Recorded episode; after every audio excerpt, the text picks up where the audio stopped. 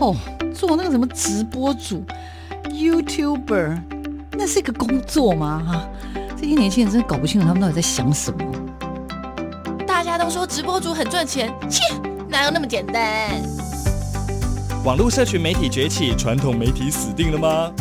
直播平台真的像你想象中的色情满满？它的真实情况到底如何呢？哦，个子又不是空气，怎么会外泄？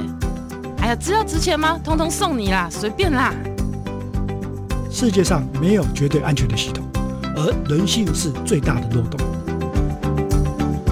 时下你不可不知的科技应用与社群发展。科技社群敲敲门，带你推开趋势的大门。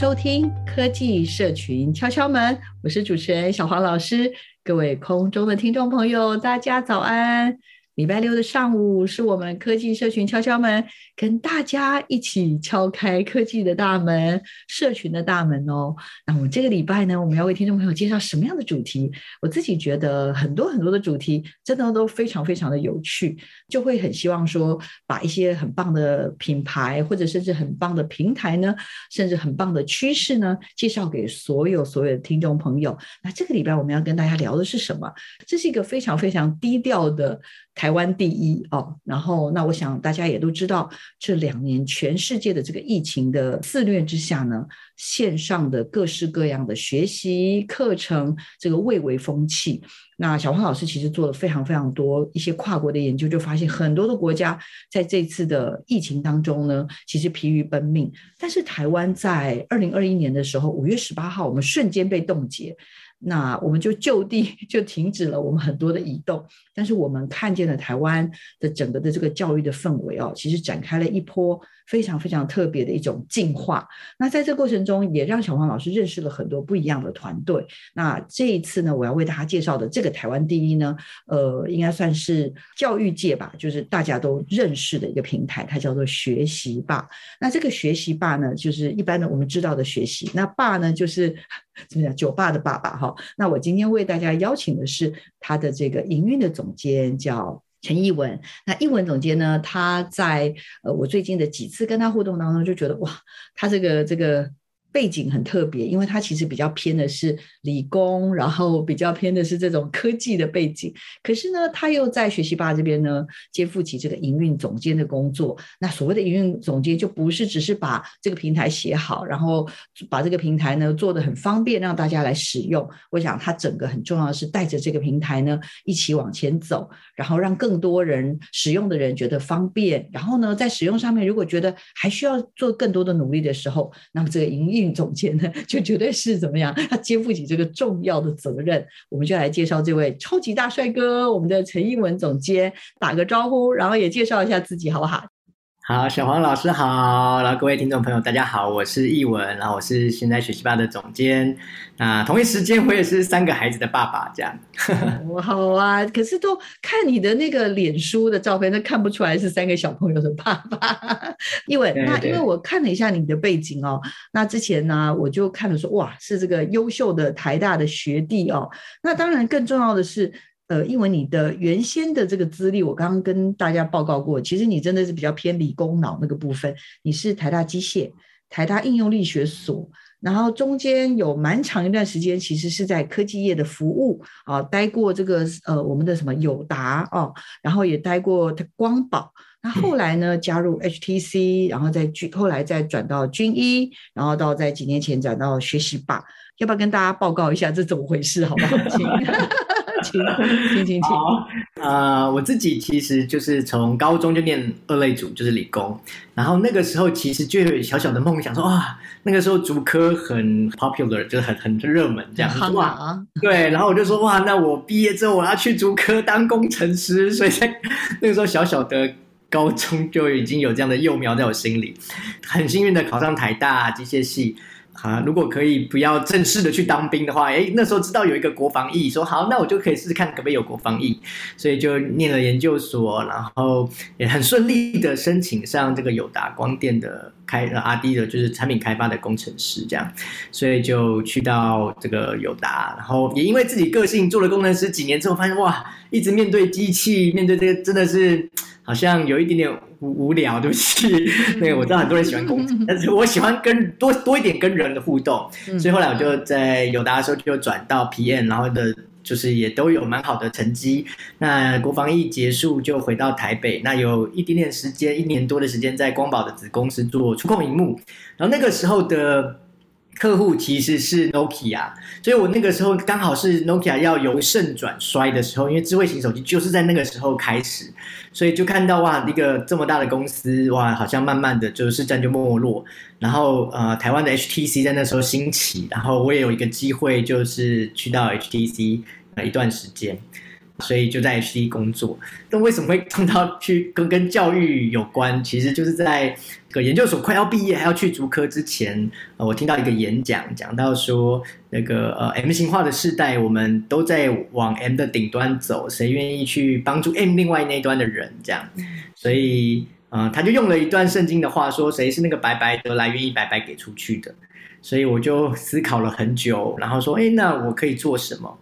然后就有一个朋友邀请我，隔周哦，就是有一个朋友邀请我去做客服班，说哦好啊，或许跟前一个礼拜我听到的这个人性化时代这个主题有关，嗯，所以我就开始去参加客服班，然后周间在竹科工作，周末当那客服班老师。那就在这过程当中认识了后来军医教育平台的呃董事长、执行长，就是冠伟，嗯，他也是我在台大的学弟，他就邀请我说，哎，那个艺文学长，这个他说他当兵。完，他不要去当医生了，因为他他是医科的学生这样，嗯、他不要去当医生，他要那个花一年的时间把这个高中的呃数学、物理、化学、生物录成影片放在 YouTube 上面。然后我在想说，那个时候 YouTube 不像现在的 YouTube，那时候 YouTube 就是解析度很差，然后影片短短的，然后没有什么人在看。然后说这个学弟是当兵当到，因为他那时候当海军这样，嗯、所以说这个当兵当到这个脑子有点烧坏，所以不理他。可他就再找我一次，他就隔几个月再来找我，他说找到一个团队愿意跟他一起做这样的事情，就是军医教育平台。那他走的时候留下一句话说：“艺文学长，呃，你愿不愿意一起来做这件事情？” 然后，呃，那个声音好像一直在我的脑海里面这样。那那个时候其实对我来说蛮挣扎，因为也才刚结婚，然后呃半年，然后才刚刚知道太太怀孕。所以说哇，军医那时候是一个非营利组织，我就有很多的挣扎，因为不管是呃跨领域啊，这个跟我做科技业手机，然后根据做一个非营利组织做线上，完全是两件事情，这样。应该还有更务实吧，更务实的问题。对啊，就是收入差很多。因为对啊，你看那个当要结婚生孩子，那个完全是不是你一个人的事情，是就像全家人。所以那时候挣扎了很久，然后也跟太太讨论。那因为我跟太太有同样的信仰，这样，然后呃，我们就一起祷告，然后就有一些的，好像感觉上帝在带领我们。所以后来我就决定说，好，那我就毅然决然的离开呃 HTC。然后去到军医这样，那我也觉得说哇，特别，好像这个是是一个上帝来的邀请。然后我就开始认识台湾的很多的很很棒、很优秀的教学现场的老师。那同一时间也看见啊、台湾有很多的教学的困境。那这些困境应该没有办法靠单一的单位来解决，所以也借这个机会认识了严总裁他们的公益平台，那很多很好的单位。啊、呃，包含普朗克的老师、校长们，很多很多的单位，所以啊、就觉得哇，这样或许是。一起做，或许有一些改变的机会。为什么会来到学习吧呢？会离开军医？那个时候也是想到说，在军医三年多，然后我们一直在讲说，呃，台湾的教育的挑战太大，不可能靠单一的单位来解决。那我有一个机会被邀请来带领学习吧这个团队，所以也跟当时的董事长是方兴洲方董事长，然后以及冠伟当时执行长。啊，跟他们聊天分享这件事情，那他们觉得呃可以联合所有正面力量是好事，所以我就离开军医，然后来带领学习吧这个团队这样。今天跟听众朋友介绍的呢，就是我现在说的台湾第一的学习吧哦。那因为以前呢，我可能就是小王老师，可能都在高教这个地方服务嘛，好，所以呢，对于这种所谓的一般的国小、国中。哦的这些这个学习平台，大概有听过军医啦，因为在很多的媒体的报道，甚至方董事长或者是这个我们的冠伟之前的一些，可能都有一些媒体的露出了啊、哦，所以大概了解。可是默默的成为台湾第一，然后有很高的普及率的学习吧呢，却是我这一年多，也就是疫情以来，后来才很多人跟我说。啊，其实学习吧真的好厉害哟、哦，已经是几乎台湾的大部分的老师跟大部分的同学，呃，甚至大部分的家长呢都认识、了解，甚至会去经常使用这个学习吧。所以从你接触呃学习吧，然后你现在会用什么样的方式来诠释学习吧这样的一个平台，好不好？那时候我们在军医的时候，我们看到很多孩子们他们数学不会，其实他是题目看不懂。所以是孩子的阅读理解的状况呃出了问题。那呃我来到学习吧之后，我们就说，哎，那个数学均已经做得很好，我们不要做。那我们可以做什么？那所以我们就呃去访谈了很多的老师，我们内部也开了好几次的共识会议、策略会议。就其中有一个呃很重要的这个名著课读啊，是宜兰的课读，他跟我分享说，译文如果学习吧想要帮助台湾的话，就做国语文吧。那我就说。课读有没有讲说国语文？台湾怎么会需要国语文呢？他就跟我分享说，台湾有很多的呃隔代教养，或者是有越来越多孩子是妈妈是外籍的关系哈，所以可能孩子在进到学校之前，他们的识字的状况是有很大的问题跟挑战的。其实我那时候听真的是半信半疑，我很信任名著课督，但是我真的是半信半疑。然后我们去收集了很多的网络的资料或是论文，然后我们看到说哇，原来台湾这个有些呃，我们就看到识字量测验的里面，低四质量组的孩子跟呃一般的学生哈，低识字量组国三的学生跟他的识字的程度比小学三年级学生还低。然后说天哪，竟然有这个状况！然后我们就想，那我们可以做什么？那也是哦，大数据的关系哦，我们就从平台的后台，我们看到很多的老师让孩子交作业，那个作业我们就说，哎，那个有些是用影片啊，老师让孩子做微电影，这个很特别，也很好。但为什么有很多的录音档？我们说为什么让孩子录录音呢？这么无聊这样？我们去听那个音档，那个音档是让孩子念课文，说啊。念课文这么无聊，我们就问老师说：“老师为什么要让孩子念课文？然后录音还缴上来这样？”那老师就跟我们分享说：“以前我们让孩子回家念课文，只有他们家神明知道他们有没有念。好，因为很多的爸爸妈妈可能没有时间，或者阿公阿嬷他们在家里面是其实讲祖语的哈，或者母语其他的母语，而不是是国语这样，所以他们其实根本没有在念，自然而然他们的识字的状况就有很大的问题。所以他说：我让孩子录音搞上来，至少念一遍吧。”那老师就这样跟我们讲，我说老师，那你有听吗？因为一个学生念三分钟，二十个学生就一个小时，怎么可能听得完？那老师就很诚实跟我们说说，对啊，一开始他有听，后面其实就没有再听了。所以我们就想说，那科技可以帮什么忙呢？那刚好我们集团哦，因为 HTC 跟威盛的集团是有开发语音辨识的引擎哦，中文的语音辨识。我们就说，如果有机器人帮老师听，该有多好！所以我们就把这个 AI 的语音辨识做进来，孩子在家里缴作业缴上来之后，我们的系统就会自动回馈给孩子跟老师，孩子念的正确率跟流畅度。正确率就是一百个字可以念对多少个字，流畅度就是一分钟可以念对多少个字。那用红绿灯的方式来显现，所以老师一打开画面根本就不用听了哈，他就是看到哇哪个孩子是红灯、黄灯，他就去帮助那些孩子，老师的时间就省下来。那我们也看到很多孩子，他就是念一遍、两遍、三遍、五遍。然后从红灯一路就变成绿灯，这样，所以我们就看到孩子进步了，这也是我们很感动的地方。嗯，对，所以这是我们透过这个科技来帮忙。那我们做完中文之后，老师就说：“那你什么时候可以做英文？”所以我们隔几个月就把英文的语音辨识也开发出来，透透过语文来帮助孩子。那刚刚小黄老师提到说啊，那怎么变成呃这个去年疫情怎么开始变台湾第一？那也是因为有很多合作的伙伴哈，包含呃国语日报。啊，空中语教室，然后还有翰林出版社、康轩跟南一这几个主要的出版社，把他们的内容都建到学习吧上来。所以老师就不会因为停课就哇要开始从无到有备课，他就可以直接用这些出版社提供的内容，让孩子直接的做自主学习或者远距的教学。那所以我们那时候疫情停课的时候，哇，一天来了五十一万个学生，那个礼拜来了一百多万个学生老师这样。那台湾也才两百多万个学生而已，所以其实等于是一半的人都来学习吧上学习了，所以是一个很很惊讶，让我们都很惊讶的事情。这样，嗯，没错没错，因为其实全世界吧，我知道都面临了，就是不管是呃贫宽或者是一些设备上的问题，那台湾当然在这个部分呃有做一些些的准备，但是。一样，即使做了这些准备，可是你真的每一个每一门课，如果都要透过线上的学习，是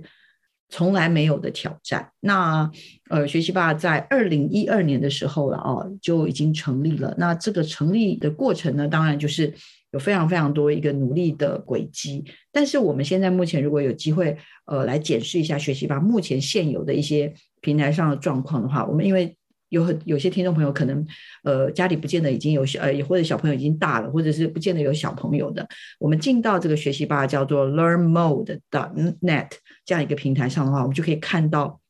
有所谓的课程的总览。那这个课程总览里面就包含有刚刚译文总监谈到的国语文的能力，OK，然后再来有英语的部分。刚刚说这个科学是军医的专长，但是我们这边也默默的出现了科学能力这个部分了哈。还有像双语的专区，对，另外这边我也看到了，就是呃有一些学科的课程的一些合作的伙伴，包含刚刚呃这个译文总监谈到的翰林、康轩、南一和家人的英语。还有相关的这种什么县市专区，还有这个啊，对，我们最近我们的那个看见家乡的影片，最近被放在这个热血教师区，这样，所以真的很有趣。就是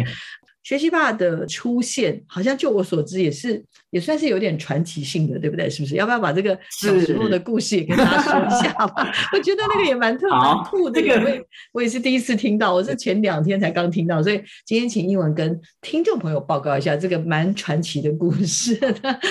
这个十年前的故事，对，可能有一些当时的学生，现在可能都已经啊、呃、变成新手爸妈了哈、哦。就是啊、呃，十年前那个时候，呃，HTC 有出了一款平板，那就叫 Flyer 哈、哦，就是 Flyer 平板。那我们家很多老师叫飞儿这样哈，就 Flyer 平板。然后呢，就是那个时候刚好其实 iPad 就出来了，所以就有一些这个打到了嘛。那我们就其实呃就没有卖的那么好。那就有人跟那个我们建议我们老板说，哎，老板你可不可以就是卖到第三世界啊？第三世界国家买不起 iPad，我们就卖这个给他们这样。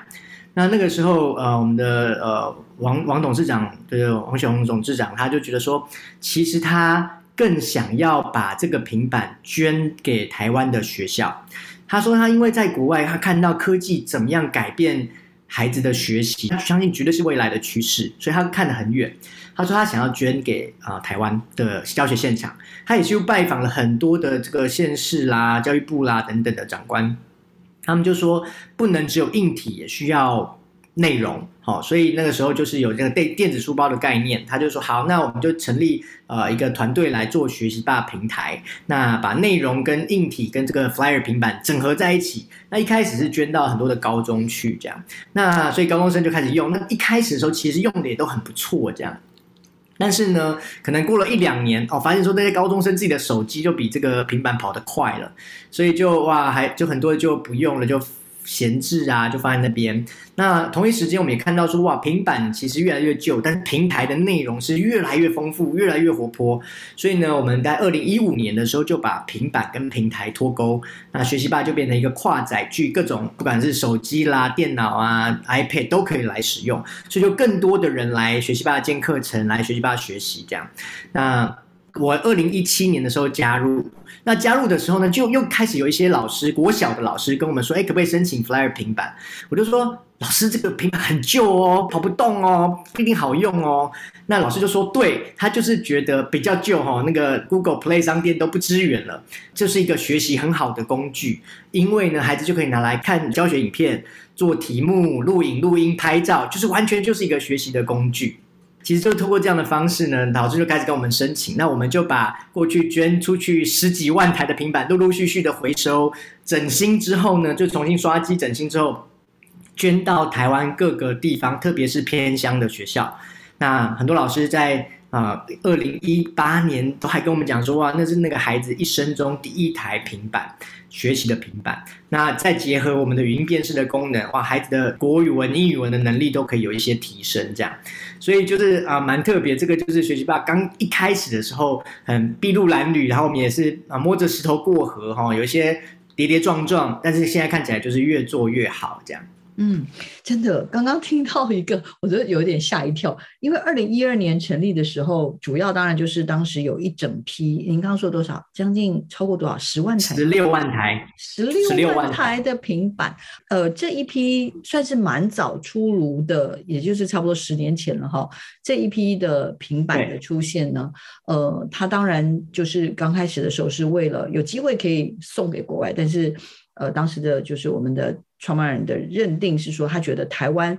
可能更需要这些东西，所以他就开始导入到台湾的教育。那刚刚也聊到说，那后来呢，就会考虑到说，哎，其实这些很多年轻人的手机可能就已经很厉害了，那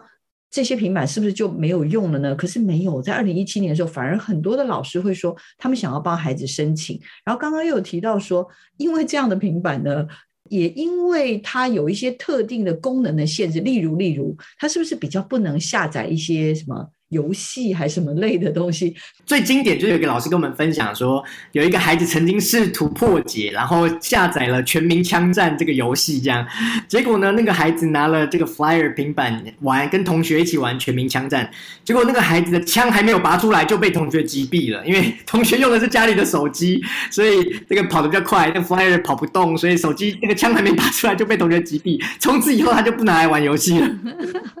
好，所以这是一台不太适合玩游戏，但是在教学上还真的是蛮合用的。所以，译文，呃，是因为我们现在学习吧上面的，像我看到刚刚看到这些课程总览，好，例如好，我这边随便点进去有唐诗、有国语日报、有一眼看天下、国际新闻等等这些东西，成语故事啊，什么什么，还有我们的好这边要。置入性行销，像我们小壁虎老师的阅读认证 等等，那这些东西难道比枪战这些东西就是不需要用到这么多的里面的效能吗？这个可不可以跟我们也稍微说明一下，到底是这是怎么回事？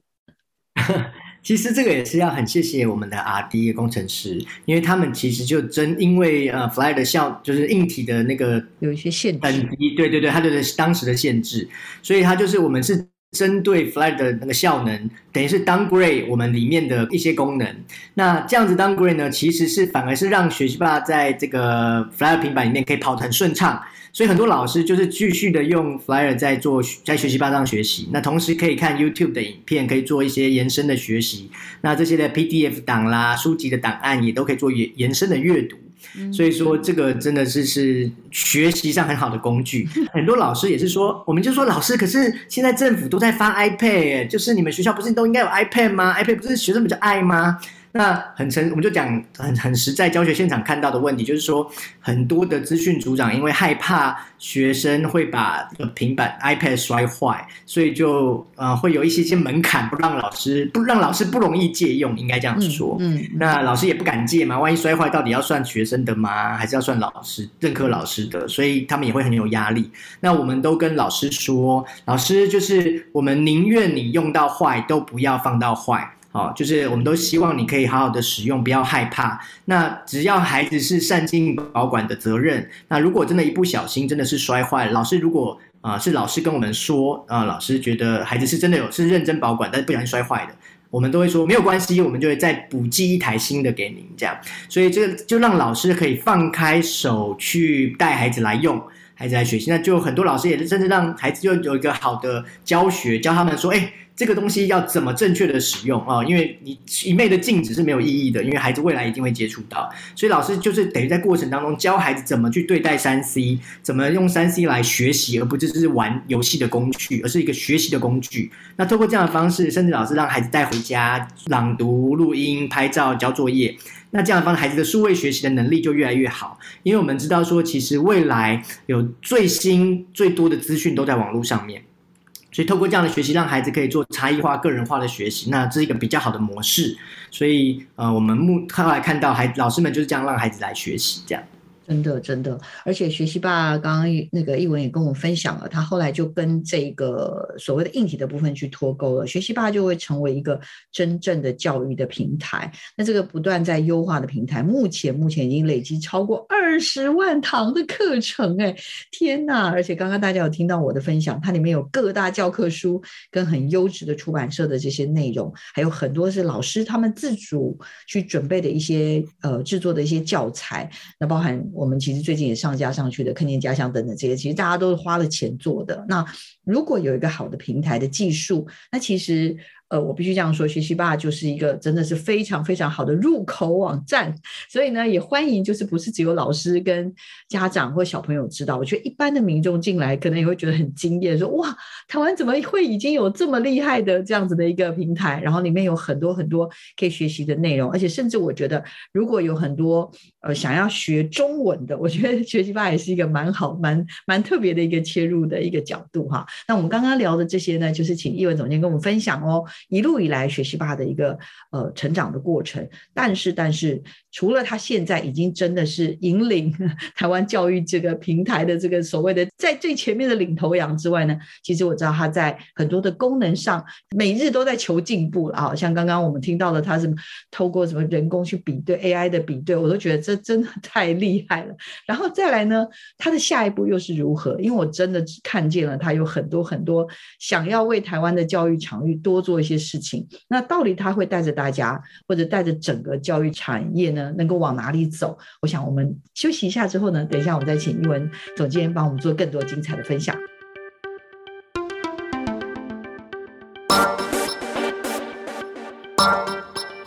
网络平台百百种，到底该如何经营呢？透过社群任意门，我们带你掌握粉丝的经营术，增加社群黏着度。社群任意门，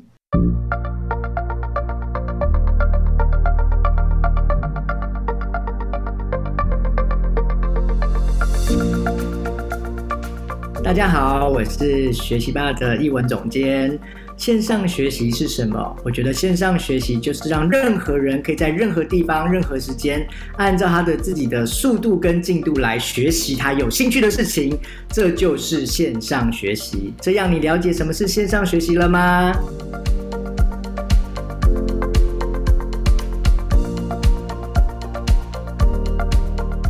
我们欢迎回到每个礼拜六的上午十点到十一点的科技社群敲敲门，我是主持人小黄老师。今天在我们的现场呢，为听众朋友邀请到的是我们呃台湾算是第一品牌的学习吧。那学习吧的，我们为大家邀请的是他的这个总监呃营运总监，那是陈译文。译文呢，其实非常非常的年轻，不过他说他已经是三个小朋友的爸爸了。译文呢，他非常非常相信了哈，还希望用科技来帮助孩子们能够更适性、更有效率的来学习，然后也希望能够给每一个孩子。一个公平的学习权哦，所以呢，能够让孩子发挥他们的天赋跟热情，这个应该就是呃，译文啊，就一直在做这样子的一个呃追寻呢、啊，让孩子们都能够找到自己的成功，找到自己的自信。刚刚也跟大家分享哦。他虽然是有一个很强的理工背景，有机械背景、应用力学背景，然后也待过这个所谓的友达，然后也去待过光宝、HTC 等等。但是他后来因为这样子的一个因缘，他进入了军医，也进入了这个学习吧，就带着这样子的一些所谓的线上的学习的一个平台上面呢，就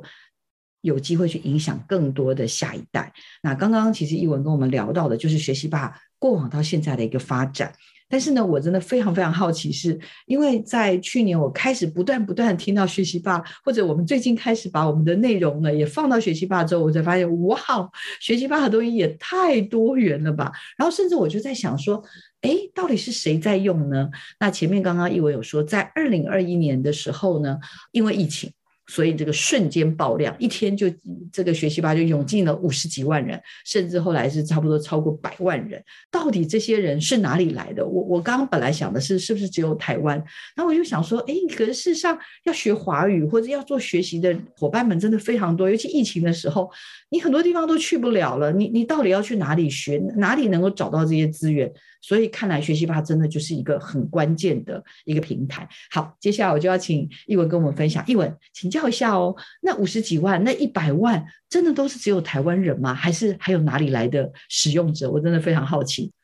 其实那个时候，其实全世界都在呃，大部分学校、大部分国家都在停课当中。那学习吧就是一个呃免费而且很好使用的这个开课的平台。那也有除了开课程之外，也有很多的内容这样。所以我们可以从后台，从呃 Google 的这个分析的报告里面看到说，其实从北美、从东南亚、从香港、新加坡、越南、马来西亚。然后加拿大，然后美国的加州，然后美东啊，纽约那边都有很多的老师、学生、孩子来学习霸学习这样。那有一些老师他们是自己开课哈，有一些老师呢，他是是运用学习霸刚才讲到的那个语音辨识的功能，好来这个做中文的华文的学习。那有一些呢，其实就是来用我们的内容，因为他们说哇，他在美国都没有办法让他的孩子小孩子看这个有注音的报纸哈，就是国语日报，所以他们就特别来用我们这边。的国语日报来学习看唐诗啦、成语的故事啦等等，他们就从全世界各地来。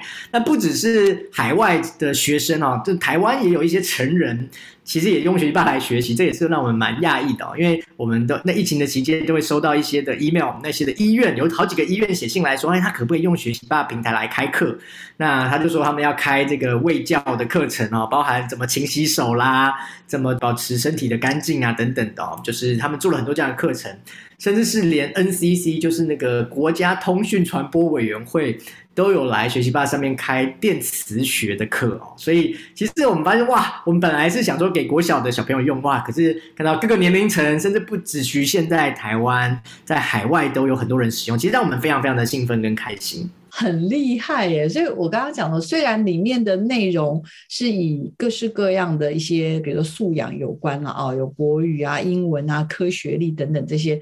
呃，可是因为它真的跟教学跟学习有很密切的关系，所以会让很多人会觉得，哎，如果上上去之后，不管是使用别人的东西，或者把自己的课程放上去之后，有非常多种可能性。一方面当然就是一个共好的精神，另外一个就是里面的很多的这样子的一个引导的方式，也能够让大家呃更了解，就是呃到底怎么样能够引导学生。达成一个非常有效的学习，呃，里面除了只是把课程内容放上去，如果你有心的话，你也可以把，例如你准备好的 PPT 也可以放上去，或者我也看到有一些老师很贴心，他一个段落一个段落，他还把他的学习单等等这些东西也都放上去，就是一种教育共享的概念，这在学习吧上面发挥的淋漓尽致。其实真的是是这样诶，因为。其实从我们自己的角度看都是这样，就是你一个东西要从无到有，然后把东西慢慢建起来，那个其实是哇，那个心理门槛就很大了，还不要讲去制作的门槛哦，那真的是压力很大。然后说哇，这个停课了，我突然要东西教学全部都要线上，停课不停学。怎么办这件事情？哇，就觉得压力很大啊！其实更早之前，我们就已经开始跟几个出版单位一一去做拜访，然后跟他们分享说，哇，这个看起来很有可能会停课。那因为很多老师，万一停课的话，他们的备课、线上学习、远距学习会是一个挑战。呃，翰林、康轩、南一是不是愿意把他们的内容建上来，这样让老师可以很快速的使用？那我真的觉得很感动，是这几个出版单位，就是呃，真的是义不容辞哈，就是开始就开始很，他们就号召他们的。伙伴就开始建这样，那一次就建了几十堂甚至上百堂课程，所以这样的方式让老师就哇，他一停课，他就可以直接的来做无痛的使用。可是你会说哇，那个台北市都会区的学生，那跟偏乡的孩子学生那个用的会是一样的吗？其实真的是不一样。所以那个学习吧，他们就用学习吧的功能哈，就是老师就按一个按钮复制。他就复制回去，他变成他自己的课程，他就可以针对他的孩子做内容的调整优化。比如说有些太难的，对于对于弱势的孩子太难的内容，老师就可以做删减。那对于一些很厉害的孩子，可以超前学习的孩子，老师就可以增加一些内容。比如说第一课讲到海啸到底怎么形成的，那呃出版社的影片可能没有那么厉害。那我知道有一些老师就去找 Discovery，就是那个探索频道的，或者是 NHK 日本的那个 NHK 的频道，他们做那个海啸就做得非常非常的好，所以老师就会做多方面的去引用跟延伸的学习。那透过这样的方式，老师就不用从无到有开始，而是是在别人的肩膀上面，哈，让就站在别人的肩膀上面。所以我们一直是鼓励老师们，就是呃共创共享，哦，这样子我们的孩子的学习才会更好嘛。因为老师就一起创造，然后一直不断不断的优化，那孩子的学习也会更好、更更精进。所以这是我们觉得很棒的一件事情。建的这些内容，我们在去年五一八的时候，那个教育部就把我啦、冠伟跟秉承老师，就是呃 PaGamO 均一跟学习霸三个民间的平台，邀请到教育部去，早一大早哦，就突然就抠说要我们去教育部开会，因为要停课，那停课不停学，那没有办法只靠政府的单一的平台，因为流量的关系哦，希望民间单位可以一起来帮忙。那所以我们就早上就跟教育部的部长啊、次长啊，然后司长啊一起开会讨论说，哇，这个停课不停学怎么做？怎么样让孩子安心、老师放心？然后我们就开始去做这样的事情。可到晚上呢，我那时候儿子小一，儿子的班导师也 call 了一个线上的家长会。也是讨论怎么样做停课不停学，同一天，然后早上跟教育部，那晚上跟孩子的老师，哈，就做这样的讨论。其实我就看见说，哇，台湾所有的人都在关心教育，包含刚才讲到的出版的伙伴，其实都关心教育，都在想怎么把自己的那一份贡献出来，一起帮忙。所以我觉得这是让我非常非常感动，哦，因为停课，然后我们一起连接起来，把事情做好，帮助孩子。那这个是我觉得非常非常感动的故事，跟大家分享。是啊，是啊，我也谢谢译文，呃，总监呢，因为你看，你早上在讨论国家大事，到到了晚上就讨论家中大事，但是都跟教育有关。然后难怪很多人觉得台湾是一个非常有温暖的地方，大家好像都没有想说，哦，这是我的东西，我不想要给大家，可能也有啦，但是我真的觉得那种不藏私的老师。还蛮让人感动的多，真的，真的是，其实我们真的看到大家这样的付出，真的是很感动。像我提到有好几个愿意啊、授权他们的内容，免费的给学习吧，让孩子来使用。其实我都知道他们那些东西，他们都是卖钱的，但他们就我们就说，哎，学习吧，我们这边也没有办法付钱呢。可是这是一个很重要的事情。然后他就跟我们说，他虽然。如果把他内容给我，好像是慢性自杀，因为他说他看了我们免费，人家就不会买了。可他说虽然如此，他仍然想要做这件事情，因为他觉得可以帮助到孩子哦，特别是有需要的孩子。所以其实我真的真的是超级感动跟感谢他们。这个也会让我很想要问译文总监另外一个问题，就是，嗯、呃，因为像小黄老师也是我们其实接触很多就是做媒体内容平台的业者。有很多很多的伙伴都会觉得，我们那么有心整理了这么多东西，包含国家哈，我也要偷偷说，我们其实国家也有这样的平台。但是呢，做了这么多平台，我们可以发现有很多很多平台，我没有批评任何人，但是我们知道很多平台最后做完之后，它会变成很容易变成蚊子平台，就是没有人要去的平台。所以呢，当我那时候发现这个默默在努力的学习吧，然后竟然是台湾流量最高的一个平台的时候，我真的非常非常的吃惊，然后我实在忍不住的就问了这个呃很多的你的讲师、使用者，甚至我也就忍不住会想问你说，请问一文，你觉得你觉得回望这个十年，因为这个过程非常非常的辛苦，也烧了很多很多的资源，很多人的脑，那么艰辛的过程，这么困难的过程，你现在回望，你觉得？是什么力量或什么信念可以让学习吧撑过来？其实我觉得有蛮多的因素。那我觉得对于我们内部一个最关键的就是，我们内部的伙伴其实都很相信科技可以带来教育有不一样的风景哦，特别是是可以带来让孩子可以多元的学习、自主化或者差异化的教学。这样，我真的也是很感动。我们的伙伴们从一开始，我们出去捐平板啊，其实也会被人家酸，你知道吗？说你们那个平板那么旧了，你还拿来捐？甚至我们有听过很难听，就把那个垃圾拿过来我们这边放这样，然后我们就听了就很心酸。可是我很感动，就是我们这群伙伴，他们是是很坚持说，哎，我们真的在做对的事情，或许有一天老师们会看见。那所以他们也是是坚持，然后就去不断的呃，不只是开发平台内容，开始去推广，然后去分享，然后去跟老师们观课，然后把老师们哇很好的教学模式，不管是拍成影片，或是写成部落格或者文章，要到处去分享。不管是是我们讲到我们的伙伴啊，维尼啦、子龙啊、秉珍啊这几个伙伴，然后就开始去。到各地哈，跟县市政府做很多的洽谈合作，然后去培训老师，让各个老师都可以来把这个好的教学模式跟应用分享出去。因为我们都说，学习吧只是一个平台跟工具，那真正会教学的是老师，可以在孩子身边的是老师，这样。所以我们就是去花很多时间跟老师做互动，然后老师们给我们的意见，我们都非常的看重，也都是去做平台的持续的优化。所以这样子，久而久之，老师们也看见我们真的是很努力付出，所以。过去会好像没有那么支持我们的，也开始给我们鼓励跟掌声。那这个就是让我们感动，所以就好像一个飞轮一样，就是我们持续的坚持，然后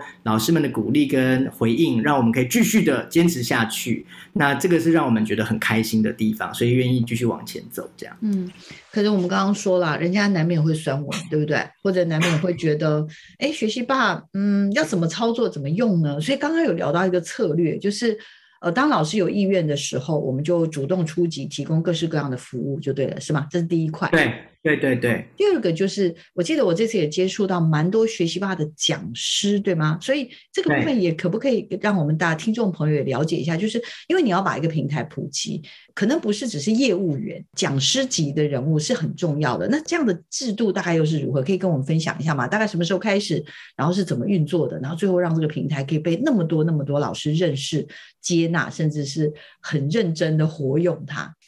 大概在呃两年多前，那新新北市就先成立一个这个数位辅助的教学中心，这样他们就跟我们讨论说，可以怎么样透过数位来帮助孩子做补救教学，哈，就是学习辅助的这件事情。那就有一个教师的认证的机制，就是认证这个老师是知道，不只是会用平台，而是知道怎么样。好的，用平台做教学习辅助，做差异化教学、个人化学习等等，有一个大概十几个小时，分好几天，然后十几个小时的训练，然后训练完要休息一个月，老师回到班上做教学融入，然后回来要跟所有的老师分享哦，他怎么融入的这样。那受训完了之后，他就可以拿到一个证书，就是我们的这个种子教师哦，他就是可以去教学分享。那为什么我们会做这件事情？是因为第一个，我们学习吧的推广伙伴就很少哦，这是第一一个。第二个就是学习霸呢，我们好，我们只会工具，我们只知道怎么操作，但是我们不会教学。真正的会教学的是老师，那所以我们就 train the trainer，我们就训练他们知道怎么用平台跟工具，他们就会发想非常多非常多可以差异化、个人化学习的。我举一个小故事哈，像我们说那个语音辨识，跟我们本来想说啊，老师教完课让孩子回家念课文，大概就这样子。可是后来我们就发现说，有老师在这个教学分享的时候，他说他都是让孩子做预习念课文，预习的时候就做中文的朗读的课文这样。我说老师为什么要这个做这个朗读的课文？他说这样子的话，他孩子朗读完之后做完语音辨识，然后他绿灯，老师在教课的时候，真正教的时候，孩子的基本的理解已经有了，所以他的成绩。就提升了，这是一个有一个老师这样讲，有另外一个老师呢，他是说呢，他都是在教完最后最后的时候才做这个朗读哈，为什么？他说，因为当他看着孩子的。流畅度有问题的时候，代表孩子的阅读理解有问题哦，所以就是特别会针对这样的孩子去做补救，那孩子的成绩也提升。所以说，老师们会开发完全我们意想不到的教学的模式。所以我们就在开始跟一开始跟新北市，后来就跟桃园，然后台南、台东、花莲、彰化，开始陆陆续续各个县市开始做这个教师认证。那这些认证老师就帮我们到各个地方的各个学校去分享，甚至做跨县市的教学分享。而老师讲的都比我们讲的好的太多了。因为他们就是什么都会这样，而且教学都很接地气，这样，所以就比我们好了太多，所以我们很开心可以做这样的事情。嗯，超棒的！我这样听了又又偷学到很多东西，而且，嗯，我那天也跟教育前辈，他们有跟我聊到，他们说你们最厉害的呢，就是你们竟然可以让出版社把他们东西放在你们上面，他觉得你们这是你们最厉害的地方。这边要请我们的那个译文总监。可不可以告诉我们一下，你们怎么突破这个盲肠了？这真的是太厉害了！这个有没有什么业务机密啊？呃，其实最一开始的时候，呃，是翰林的伙伴愿意先授权给我们，因为呃，当初我们几个呃学习吧的伙伴有些是从翰林过来的，所以呢，我觉得这大家就有基本的认识，然后彼此的信任，那这个就是翰林就很愿意把他们的内容授权给我们。所以就等于是有了第一个突破。那在二零二零年的时候，其实如果大家还记得的话，那个寒假延长这件事情，那这个就已经那时候就已经在有在喊说停课不停学。所以也在那段期间，大家都开始做防疫的不停学的这个事情。然后很多的教学现场的老师也去跟这个出版社的伙伴问说，可不可以把他们的内容放到学习吧上来？那所以我们也听到这样的声音，所以呢，这个我们也主动的也去拜访。啊、康轩跟南一的这几位伙伴，那我很感动，就是他们就像我刚才有提到，他们真的是是愿意支持这件事情，就是帮助教学现场这样，所以他们就主动的就把这个内容建上来了，所以呃也没有什么太太秘密的地方，因为大家的心都是想要帮助老师跟孩子，所以我觉得这是一个很好的事情，这样。真的。好，我要帮听众朋友，就是虽然你们可能还没有机会上去找到学习吧教育版，但是呢，我帮大家偷偷的。因为我刚刚已经在上面看了一下，就是比如说我们举例来说，翰林好了，它有国小有国中，那我现在只是随意点开了，比如说国中的国文，因为我知道我有一个国文老师，他很喜欢上就是国文，不知道是呃第三课有一个叫做纸船印象这门课，所以我如果点进去之后，哇，我跟你说，听众朋友，你真的看到你会吓到，它会有。一二三四五六七八九十十一十二十三十四，哇，它有十四个小单元，它包含影音内容，它包含心智图，还包含选择题，好像包含什么什么一些小单元，成语大晋级，还有什么随堂测验卷，还有重点整理，然后还有这个所谓的单元卷。然后还有什么形音义什么什么这个这些各式各样的，还有什么修辞动哦，对，动画又有一二三四五，基本上不能说不用课本啊。我的意思说，这个就是老师的好帮手的概念了，对不对？是这个概念吗？对，其实那时候我们想说，那疫情呃，应该说趋缓了，大家恢复实体上课，老师们还会需要这么多的学习内容吗？其实后来我们发现说，哎，老师持续这个学期哦，还持续在学习，还是持续在用学习吧？那为什么？我们就问老师为什么？因为说第一个，他看到数位学习对孩子的真的有帮助。第一个就是说，老师上完课，有些孩子会分心或者跟不上进度，他就可以回家再用这样的平台来做复习，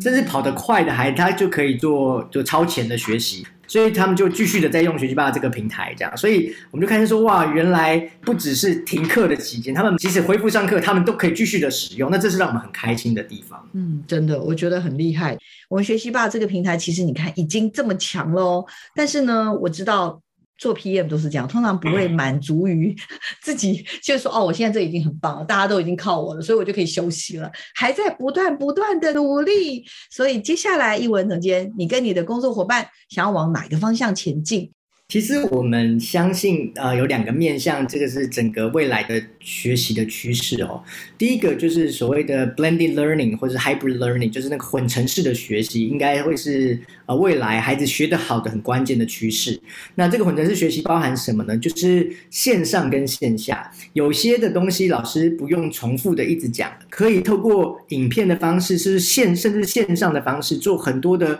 甚至是 VR 的方式，哈，让孩子可以身历其境的看到细胞，看到呃两千年前的世界，呃两千前年的罗马，或者是不同的地方，所以这种线上会有它的优势跟好处，那孩子会有更深的体悟哦。那线下的部分就是孩子老师跟孩子做那个互动、讨论、团队合作的精神，那个是是。呃，线上也是没有办法取代的，所以我们相信这个混成式的学习，线上线下同步、非同步，都会是未来的趋势。那这个是我们现在也在做一些预备跟努力的地方。第二个部分，我们也相信说，台湾的教育应该要有更健康的生态系。怎么说呢？因为特别是国中小这个国教阶段，还是是以非营利为主，也都做得很好，就像学习吧一样。但是很多的好的内容的出版社，它出版商或是一些科技公司、新创的科技公司，他们是需要资源跟资金的，那不能够只有这个非盈利的方式来做，所以他们是需要有一些的资金的挹注。那所以不管是政府的帮忙也好，或者是是未来会，我们相信应该会有一些付费的好的付费的机制。所以学习吧，我们从去年的六月就把学习吧分成三个不同的版本。哈，刚才讲到教育版。就是一个完全非盈利给老师学生使用的，另外一部分是加分版，就是付费订阅的平台，一个独立的全新的平台。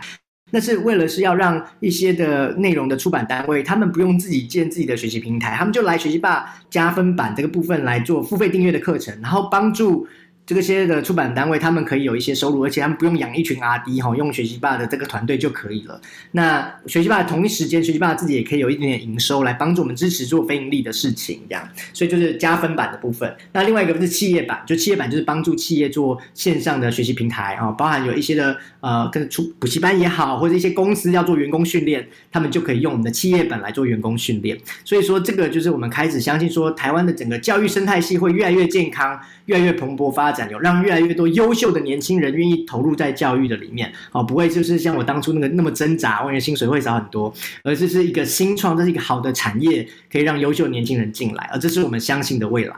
那要保持联络好不好？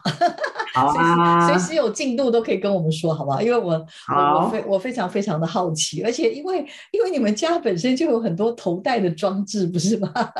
对啊，是，是，是。然后据我知道，什么还有什么 AI 的一些镜头啊，然后还有很多的头戴装置。我的天哪，那这整个整合起来就不得了，就很惊人了哈。因为我们相信教育会有很多透过科技来让教育的可能性变得更丰富、更多元。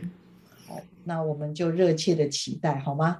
很希望我们的听众有很多很多教育的先进跟家长们。那我觉得很重要的是，大家都要了解，我们不要去沉迷，也不要去呃抱持一种好像投机的心。但是我觉得我们是需要了解这个产业，那也有机会让台湾能够站在世界的，不要说一定要最前面，但是我们也不要落后别人，这是我衷心的期待，可以吗？